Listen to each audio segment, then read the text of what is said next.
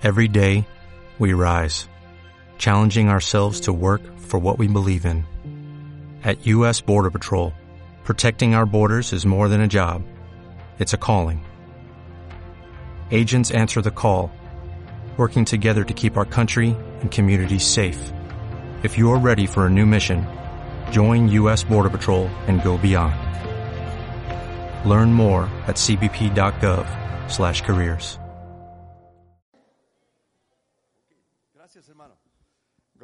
hermanos. Gloria a Dios. Vamos a ponernos un poquito de pie, nomás un poquito mientras leemos la palabra del Señor. Qué bueno que todos hemos venido con ese ánimo, a pesar del cambio del clima, ¿verdad? ¿Cuánto les gusta el clima del cambio que ha habido?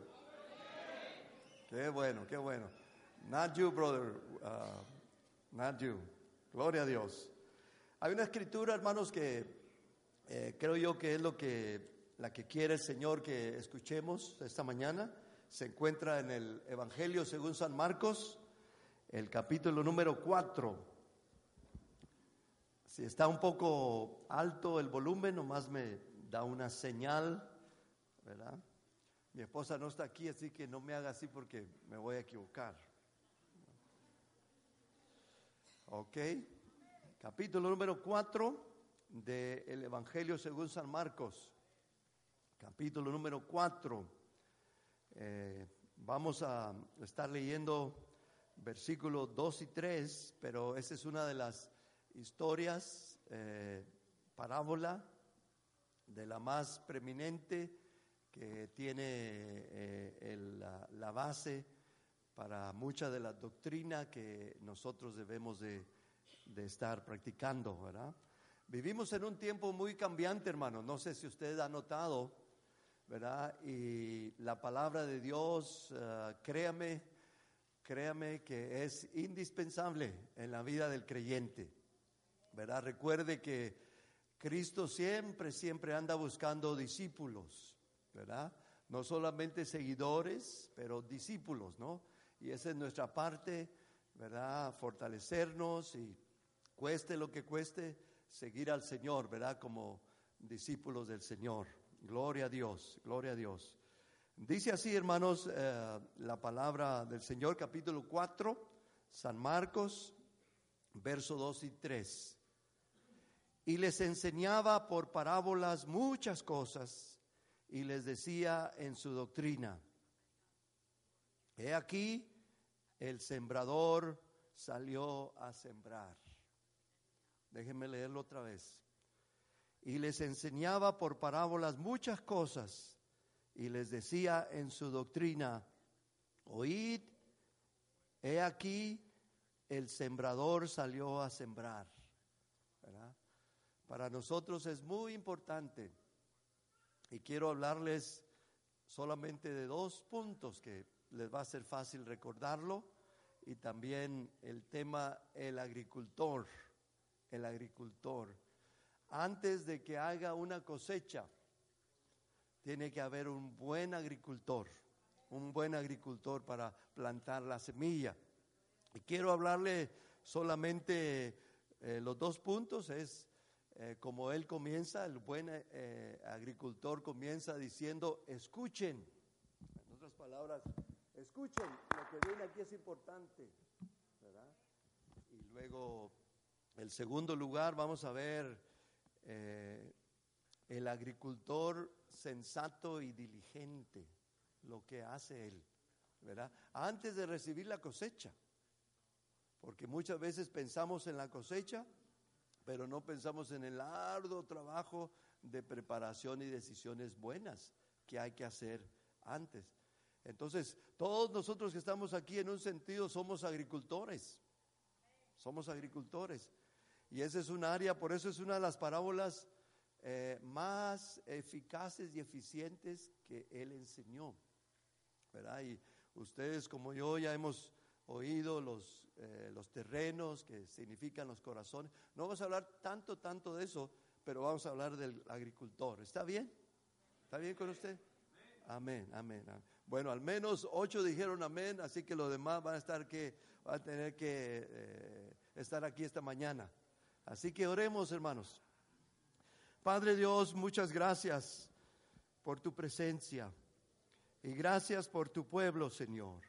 Gracias por los visitantes que tenemos esta mañana y gracias, Señor, por honrarnos la presencia de tu Espíritu Santo.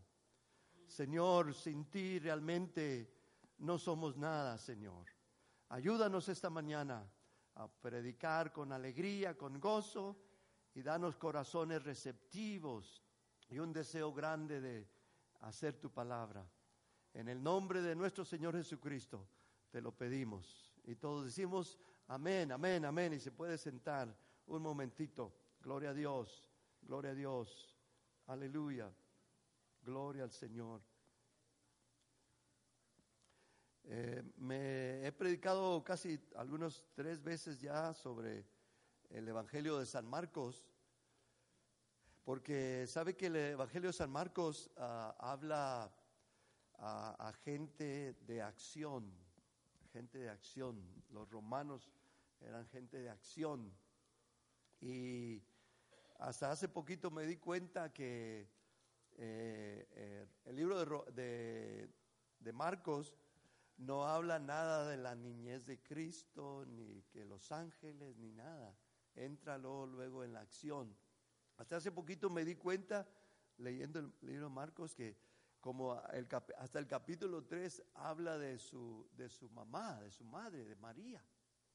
Cuando decían, entraron a un lugar donde estaba predicando y le dijeron, ahí te está esperando tu madre y tus hermanos. Fíjense, para Marcos casi tres capítulos y no habla de María. Casi los otros evangelios hablan luego, está en la genealogía ya dice Cristo nació y así. Pero Marcos es un poco diferente, trae acción. Y nosotros, eh, una de las cosas que queremos hacer es hacer algo por nuestro amado Salvador. Saber qué es lo que Él, Él nos dice, listos para la batalla, pero también aprender a esperar en Dios, a esperar en Dios no es de nosotros, pero gracias a Dios que Dios nos utiliza, nos utiliza en los planes tan grandes que Él tiene, ¿verdad? Y eso nos cae muy bien porque nosotros queremos hacer algo, ¿verdad? Queremos hacer algo. Entonces Dios nos ayude siempre. Aleluya.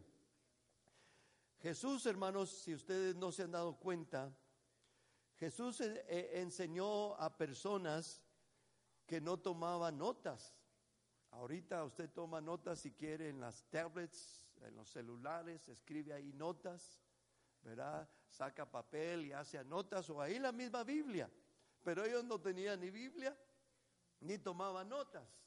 Qué tremendo, ¿verdad? Ahora nos damos cuenta de por qué este agricultor, ¿verdad? Utilizó los métodos que utilizó, no nomás para entretener a la gente, ¿verdad? Hoy en día yo creo que habemos predicadores que nos gusta entretener a la gente, como que ya aprendemos cómo hacerle, qué brinquito dar, qué expresión dar, ¿verdad? Aleluya, gloria a Dios. Entonces, recuerden, Jesús enseñó a personas que no tomaban notas, ¿verdad? ¿Cómo entonces podría Él enseñar verdades eternas de una forma que fueran recordadas por ellos y transmitidas a otros oralmente. No era una tarea muy fácil, pero él era el maestro de los maestros, ¿verdad? Entonces nosotros aprendemos de él, del agricultor, ¿verdad? Gloria a Dios. Entonces, el método de él más usado para enseñar es, él enseñó en parábolas. Por eso es muy importante que nosotros entendamos. Una parábola tiene dos cosas. Tiene una historia y tiene una aplicación. Hay veces que nos, nos, nos, ah, nos anima, nos gusta mucho la, la, historia, ¿verdad? Donde fallamos muchas veces es en la aplicación, en la aplicación. Por eso estos dos puntos que yo creo que son importantes del agricultor y de todos nosotros, Dios nos ayude para ponerlos en obra, ¿verdad? Gloria a Dios. Gloria a Dios para siempre. Una parábola entonces, hermanos, es más que una historia. Es una historia, pero es más que una historia. Aleluya. Gloria a Dios. Es una historia que deja una lección. Y cuando entendemos cómo eh, en el idioma que Jesús vino y hablaban ahí, eh, algunos dicen que era el griego, ¿verdad? El griego, el idioma griego. Eh, parábola tiene dos, dos palabras, para y bayo, para bayo, para bayo. Y, y de la palabra bayo es donde viene la palabra bola, bola, ¿verdad? Entonces, eh, bayo es algo que se arroja, ¿verdad? Y yo entiendo ahora, porque la, la, pelota pues no, no es para tenerla aquí, es para arrojarla, ¿verdad? Jugar, arrojarla. Y la otra palabra es para. Y para en el griego quiere decir junto a. Entonces, junto a la bola, junto a, arrojarla. Las dos palabras juntas. Entonces, eh, parábola entonces es una historia que arroja una verdad. Cada parábola tiene una verdad, no le busque tres no busca, no venga con una revelación nueva que ya Dios le dijo que quería decir esto. Nomás trae una verdad, ¿verdad? Entonces, es importante eso, ¿no? Jesús nunca relató historias por el propósito de entretener a las personas, ¿verdad? Eh, las contó para iluminar lo que él estaba enseñando, para que se le quedara a uno, ¿verdad? Claro, ¿verdad? Y me gusta mucho a mí eh, leer el libro de, de Mateo, porque, de Marcos, porque también otra verdad que he descubierto es que es que eh, siempre a mí me, me, me, decía, me preguntaba yo, ¿por qué cuando los demonios eh, quieren decir algo de Cristo, ¿verdad? Él los callaba. Él los callaba. aquí, a donde vamos ahorita en el libro de, Marcos, eh, casi, casi solamente los demonios sabían quién era Él, quién era Cristo. Y por eso es que mucho de, eh, las encomiendas, los mandatos que Dios nos dio, ¿verdad? son tres. Predicar el Evangelio, la sanidad a los enfermos y la expulsión de demonios. Ahora los demonios no los vamos a andar buscando. Hay gente que le gusta buscar hasta debajo de las sillas. Debajo de las sillas para decir a los demás, mire aquí yo estoy. No, espérele, espérele, espérele, Si vienen, no, nomás no le voltee la espalda, ¿verdad? No los busque tampoco, pero si vienen, no, no, no hay que darle la espalda. Gloria a Dios. ¿A quién le gusta? ¿A quién, a quién, a qué cristiano le gusta que estén vomitando que estén así? A mí no, a mí no. Por eso es que hay veces que cuando miro que la gente anda por acá y que los demonios y que aquí, me pone a pensar, digo, ¿qué, qué, pasará aquí, no? ¿Que le gustarán tanto o qué? Entonces, eh, y, ayer estaba compartiendo con los, varones un poquitito, un poquitito acerca de, cómo, ya ni se me olvidó, eh, de cómo ah, eh, los, los, ah, los ah, escribas, los fariseos y todos ellos, era gente, era, era gente infeliz, ¿verdad? Le, le preguntaban, le preguntaban, Oye Jesús, ¿por qué tus discípulos no esto? ¿Y por qué tus discípulos en esto? ¿Y por qué tus Y luego vienen y se atreven y le preguntan a él. Y le dicen, oye Jesús, ¿por qué tus discípulos? Ellos no ayunan. ¿Por qué no ayunan como nosotros y los eh, discípulos de Juan? Y Jesús les da una lección y les abre el telón poquito. Y les dice, Mientras esté el novio en las bodas, ellos no necesitan ayunar. Pero un día, watch this, mire esto. Pero un día el novio les será quitado y entonces ayunarán. Mire, les está diciendo, yo no creo que lo entendieron, como muchos de nosotros algunas veces se nos pasa. Yo creo que no entendieron que le estaba diciendo, un día yo voy a morir por ustedes a eso vine, pero no lo he revelado a todos y ahora lo que estoy diciéndoles, ¿verdad? A ustedes se les pasa como que, como que nada. Él le dice, un día el novio va a ser quitado, va a morir por ustedes. Y ellos como que no lo entendieron nada, no lo entendieron, siguieron igual. Entonces, Cristo se fue revelando, se fue revelando a la gente. Dicen que tuvo un año primero de observación, todo lo miraba, iba con ellos, iba con ellos, miraba, se daba cuenta de la gente, las necesidades de nosotros. Por eso yo creo, yo creo sin lugar a duda que Cristo es el más buscado por la gente mundialmente. ¿Por qué? Porque cuando lo busca, usted le da sanidad, le da una vida nueva, lo restaura. Muchas cosas buenas que el dinero y todo eso no lo puede comprar. Por eso es fabuloso hablar de Cristo. Y lo más poderoso todavía, ahorita, ahorita, ahorita, ahorita. Lo más poderoso es cuando lo miran. Ese sermón tiene más poder todavía que el hablado. Cuando lo mira la gente en nosotros, sin predicación. Ah, pero por eso, gracias a Dios que debemos de estar aprendiendo siempre. Debamos estar aprendiendo, aprendiendo siempre.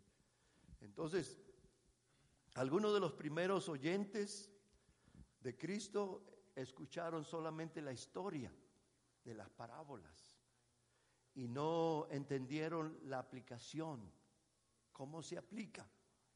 Entonces nosotros con la ayuda del Espíritu Santo, no debemos de cometer tal error. Las parábolas son para historias, pero para ponerse, ponerse en práctica, la aplicación, la aplicación. Gloria a Dios.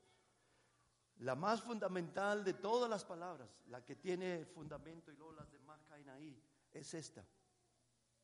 Es esta de las parábolas de Jesús es la de las tierras, las diferentes tierras, los corazones, o como es conocida también, el sembrador y la semilla, sembrador y la semilla.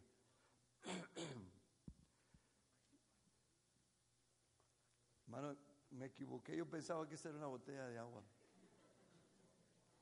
Y le dije a alguien que ya aquí había una, pero es la del aceite también, también, ¿verdad?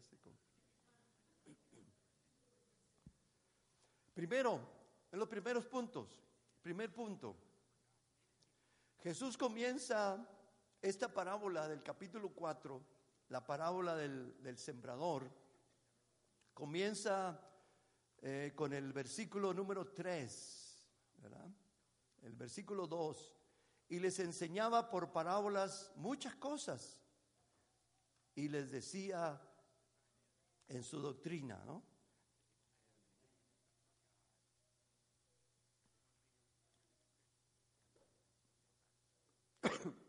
Les decía, escuchen, es el primer punto, escuchen, escuchen. Eh, todo buen predicador. Ahora nosotros, en el tiempo de nosotros, tenemos, ah, hacemos diferente, como decimos, uh, ¿qué decimos? Bueno, ah, Cristo, algunos dicen, bueno, vamos a comenzar. O cuando están predicando dicen, write this down, escribe esto, esto es importante. Bueno, el Señor comenzó diciendo, escuchen, escuchen, escuchen, ¿verdad? Porque hay veces que escuchamos aquí, pero también debemos de escuchar acá, ¿verdad? Por eso yo creo que Él lo dice. Ahorita todos nosotros escuchamos aquí, pero Él dice aquí y aquí. La historia y la aplicación. ¿Cómo vas a hacerle? ¿Cómo vamos a hacerle? Aleluya. Entonces, el primer punto comienza con escuche, escuche, escuche. La importancia de lo que tiene que decir, la importancia que el, el agricultor tiene que decir. Cuando la parábola había terminado, Jesús repite la importancia de escuchar al decir en el versículos anteriores, versículos 9, el que tenga anteriores, el que tenga oídos para oír, que escuche y entienda. Y entienda. Esa frase casi la escuchamos mucho de él, porque él enfatiza el escuchar y el aplicar, el entender para poderla poner en práctica. Entonces, muy interesante, hermanos, la importancia de lo que tiene que decir. Y les enseñaba por parábolas. Escuchen, les enseñaba. Y les decía en su doctrina. Pero el escuchar toma parte muy importante porque él siempre quería que el que tenga oídos para oír escuche y entienda. Pensemos por un momento, hermanos, en el agricultor. En este caso, el Señor está ilustrando ser el agricultor. ¿Qué hace el agricultor? El agricultor no siembra semillas o no va a poder sembrar semillas o a menos que salga a sembrar. Por eso está diciendo, escucha, escucha, escucha, escucha. Y está diciendo, el agricultor no siembra la semilla a menos de que salga a sembrar. Dios nos ayude, hermanos, a no conformarnos, ¿verdad? Y decir, sí, todo está bonito y me gusta a mí el evangelismo y bla, bla, bla, bla, bla. Pero nunca salemos o salemos muy poquito. Es importante. El buen agricultor, hermanos, no siembra semillas a menos de que salga y lo haga. Y lo haga. Entonces parte de la enseñanza aquí es no solamente decir somos un, un agricultor, pero el agricultor no siembra la semilla a menos de que esté haciéndolo, salga y la siembre. Así la vida de nosotros, hermanos. Es importante. Aleluya. No puede haber ningún trabajo productivo a menos de que salga a sembrar. No va a haber. No va a haber. En inglés le llaman wishful thinking. Eh, pensar eh, con deseo, Tomás. No sé cuántos de ustedes sabrán, ¿verdad? Que el Evangelio requiere trabajo. El Evangelio requiere es sudar la gota gorda también. No para ser salvos, pero porque ya somos salvos. ¿verdad? Gloria a Dios. No puede haber ningún trabajo productivo a menos de que se salga a sembrar. ¿verdad? Aquí yo miro a varios hermanos, ¿verdad? Ah, que están yendo al gimnasio pronto todas las mañanas, ¿verdad? Y quizás no necesita sacarse la, la, camiseta y ponerse las muscle shirts para decirle, ah,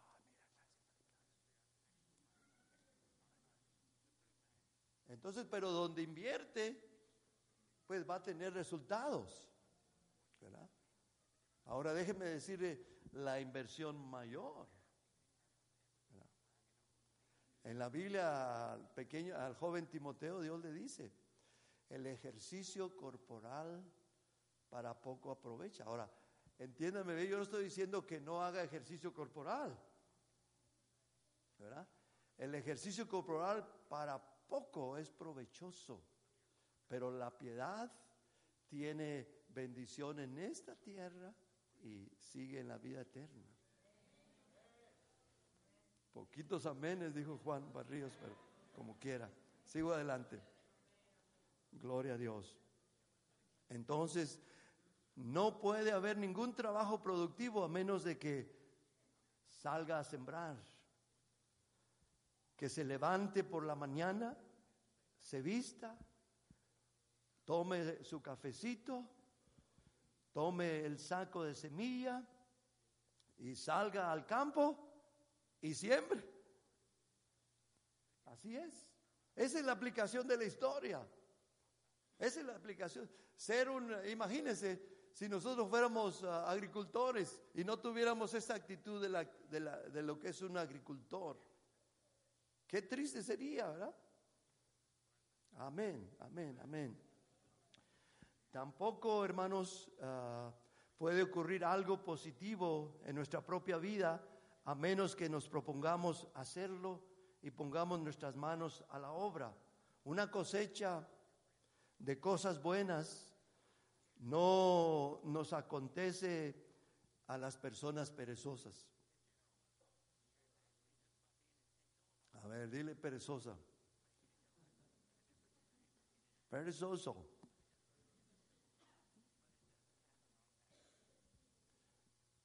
Número dos,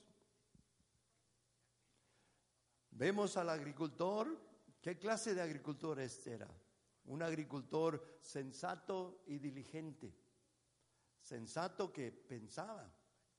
A mí me gusta mucho ilustrar cómo en el corazón de nosotros, y todavía sabiéndolo, muchas veces batallamos para hacerlo. Acá en el corazón de nosotros, en el alma, en el espíritu. Acá. Acá es donde Dios nos ha dado la mente, la voluntad libre para hacer decisiones y las emociones. Las emociones. Pero a mí me admira mucho que es la mente primero. Como que Dios quiere que pensemos las cosas. ¿Verdad? Pensemos las cosas primero y luego las hagamos. Y muchas veces batallamos para que se forme ese hábito, pensar las cosas primero. Gloria a Dios para siempre. Entonces, el segundo punto es el agricultor sensato y diligente. No solo se ha levantado el agricultor y ha ido a trabajar, sino que tiene semilla que, sembrar. Por eso esta parábola es la más eh, importante, la más de base. Y ese da un tipo de nosotros también. Nosotros cada día debemos de traer ese morralito, ¿verdad? Lleno de semilla, plantando.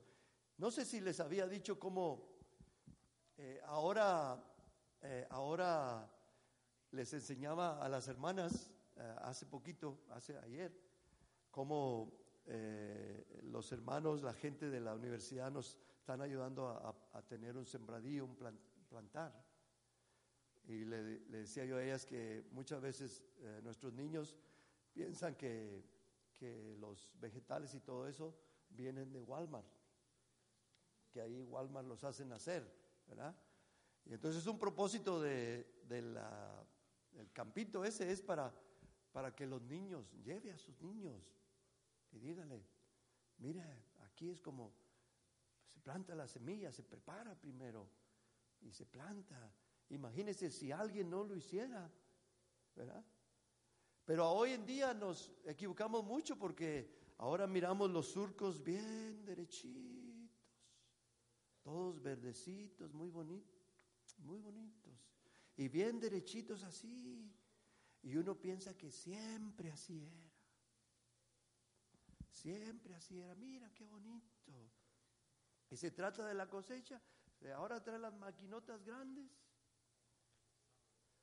Ayer el otro día estaba por aquí yendo y, y, le estaba diciendo a Justin, veníamos allá por los campos de Texas, y le digo, mira, esas son las plantas del algodón, unas plantas chiquitas, pero bien blancas con el algodoncito así.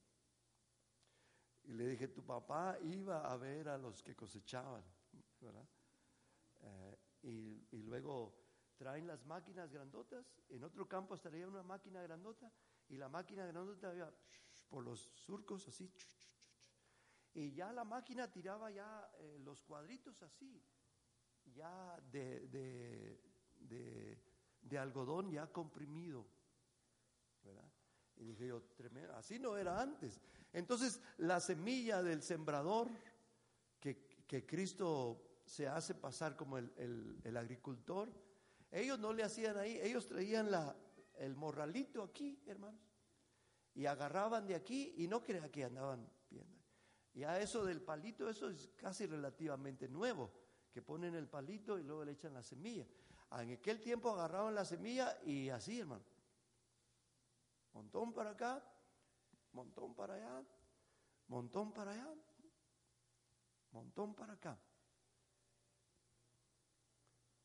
Por eso después en esta parábola habla de una semilla cayó en el camino, otra semilla cayó acá y de seguro no era la intención del agricultor, ¿verdad?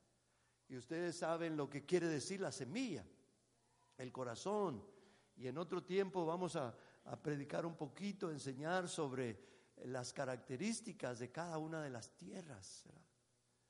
Aquí en esta mañana eh, damos un buen grupo de tierra buena, ¿verdad? Un buen grupo de tierra buena, ¿verdad? Y la, y la tierra buena, hermanos, la tierra buena cuando usted va a un lugar, y por eso se miran diferencias, ¿verdad? Se miran diferencias, se sienten diferencias, porque la gente puede ver, usted es tierra buena, usted es tierra buena, usted es tierra buena. Gloria a Dios. Así que, volviendo al agricultor, al sensato y diligente, no solo se le, se le ha levantado e ido a trabajar, sino que tiene semilla que sembrar. Que siempre, hermanos, cada mañana, por más aprisa o despacio que nos levantemos en la mañana, que no se le olvide el saquito, que usted lleve semilla semilla a plantar cada día. Aleluya, que no pase ningún día en que usted no tenga, no haya plantado semilla, porque al ser buena tierra, eso conlleva que usted es un, un agricultor listo, que cada mañana se levanta, se toma su cafecito, ¿verdad? Y echa semilla bastante en el saquito para sembrar durante el día. Gloria a Dios, gloria a Dios. No consumió él toda la cosecha del año pasado en sus propios deseos, sino que guardó algo de ella para plantar. Y ahí es donde está el agricultor sensato y diligente, que no se come toda esta cosecha que, que, cosechó este año, se la come en lo que, en lo que tiene un deseo u otro un agricultor sensato y diligente guarda una porción, hermanos, ¿verdad? En el granero para el año que viene. Y nosotros debemos de ser como este agricultor, hermanos. Agricultor sensato y diligente, hermanos. No consumió toda su cosecha del año pasado en sus propios deseos, sino que guardó algo de ella y fíjese, ahí tiene una aplicación súper grande, hermanos. Mire, nosotros todo lo que damos, todo lo que hacemos como tierra buena, es como que la estamos plantando. No te vamos a tener el resultado en un día, en dos días, en un año, dos años. Estamos, eh, estamos vamos a cosechar eternamente. Por eso hay que muchas veces se desespera el cristiano. Se espera porque quiere verlo luego. Y muchas veces quiere ver para, para gastarse en sus, en sus anhelos y deseos. Pero la cosecha va más que eso, hermanos. La cosecha eh, se espera en tiempo después, muchos años después. Esa, eso es la mentalidad del agricultor, la mentalidad del agricultor, hermanos. Una ilustración, hay una historia africana de un pequeño pueblo afligido por el hambre. En la primavera, en este pueblo africano, era el tiempo de la siembra. En el invierno se caracterizaba por la escasez de alimentos, porque todavía no venía la cosecha. Todo el grano de la cosecha anterior se había agotado. El niño pequeño de esta familia entró un día en la en la choza donde el papá tenía las cabras y vio en un lado un saco de semillas colgada del techo. Con entusiasmo el niño corriendo a la cabaña, fue y trajo este saco de semillas. Y lo trajo a la familia, al papá, a la mamá, como una noticia sobre, sobresaliente. Tenemos semilla, dijo el muchachito. Por favor, mamá, saca la semilla, el grano de la choza de cabras y muélelo. Y haz masa para comer hasta que nos hartemos. Su padre le dijo, con voz, con algo de pesadumbre, le dijo, hijo, no podemos hacer eso. Debemos tomar ese grano y sembrarlo en la tierra para que tengamos alimento que comer en los próximos meses. El padre entonces sacó el saco de semillas y con lágrimas caminó por el campo esparciendo el grano sobre la tierra seca. ¿Por qué hizo eso el padre? ¿Por qué hizo eso el padre? Yo creo que lo hizo porque creía en la cosecha, creía en la cosecha. Rehusó desperdiciar la reserva de semilla para mañana en los deseos de hoy. Dios nos ayude, hermanos, a no comernos la semilla hoy, sino que a plantarla, plantarla, para que el día de mañana, cuando el novio regrese y nos lleve, entonces tengamos una cosecha gigantesca. ¿Qué le parece? ¿Es usted como el agricultor esta mañana que siembra de su propia vida? ¿Está usted invirtiendo? Hay cosas que no aparecerán en la cosecha hasta días, semanas o años en el futuro. Esa es la historia, esa es la historia. Una historia muy fundamental, pero no solo es la historia, tiene la aplicación que debemos nosotros ser como este agricultor, sensato y diligente. Y la enseñanza que le enseñó a su hijo de no comerse la, la cosecha, la semilla. Gloria a Dios para siempre. Por eso es que para tener una relación con este agricultor se necesita que dar un paso. Se necesita que identificarse con él. Si usted está aquí en esta mañana, no está por una chanza o por que no tenía algo que hacer Dios lo citó con él esta mañana. Y por eso para entrar en una relación con este agricultor, usted tiene que confiarle su futuro desde ahorita. La cosecha, usted empieza a cosechar desde el momento que usted le da su vida a Él. Por eso en esta mañana es muy importante que usted no parta, no se vaya, sin que se lleve la semilla que le va a enriquecer su vida, que le va a dar propósito, que le va a dar un cambio total en su corazón. Ahí donde comienza todo. Un día el agricultor número uno dio la vida de su hijo para que él viniera aquí. Él viniera aquí. Y ahora han pasado muchos años y eso no ha cambiado. Todavía él anda buscando, te anda buscando a ti. Y en esta mañana lo más importante de una reunión como estas es cómo nosotros reaccionamos a la palabra que hemos oído. Esa es la parte de nosotros, esa es la parte de usted. Así que yo quiero darle una oportunidad. Yo voy a pedir que todos los que estamos aquí, niños y grandes y medianos, usted baje su cabeza por unos momentitos. Es importante porque lo más importante ahora es cómo usted responde a Cristo.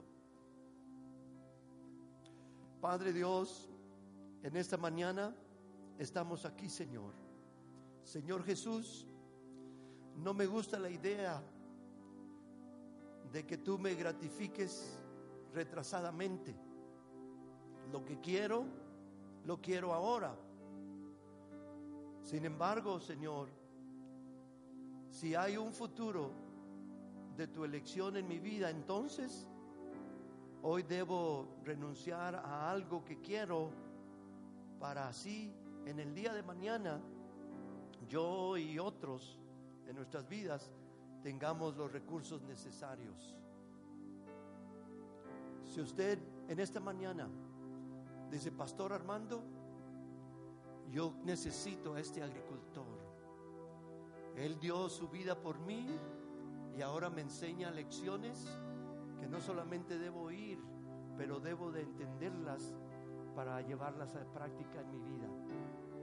¿Habrá alguien aquí en esta mañana que dice, pastor, yo quiero levantar mi mano en señal de que quiero, deseo darle mi vida a Cristo?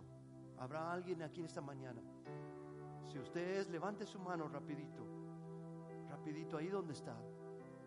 Gracias Señor, gracias Señor por esta oportunidad grandiosa que tú nos das en esta mañana. Padre, oramos que tu palabra siempre, Señor, trae fruto abundante y no regresa vacía a nuestro corazón. En el nombre de tu Hijo Jesús, ¿habrá alguien aquí en esta mañana? Pastor Armando, quizá yo estoy cansado. Señor, oigo historias pero muchas veces no las pongo en práctica y me desanimo. Lo de la iglesia, lo de aquí, pienso que la iglesia es solamente como un club. Pero en esta mañana yo quiero cambiar eso. La Biblia dice que si confesamos con nuestra boca que hemos pecado y que Cristo es el Hijo, el medio que, de salvación, y usted le dice, perdóname, te invito a mi vida, ven, sálvame. Usted tiene una vida nueva, un nuevo comienzo, en el nombre de Jesús. Mientras escuchamos este canto, regreso en unos momentitos.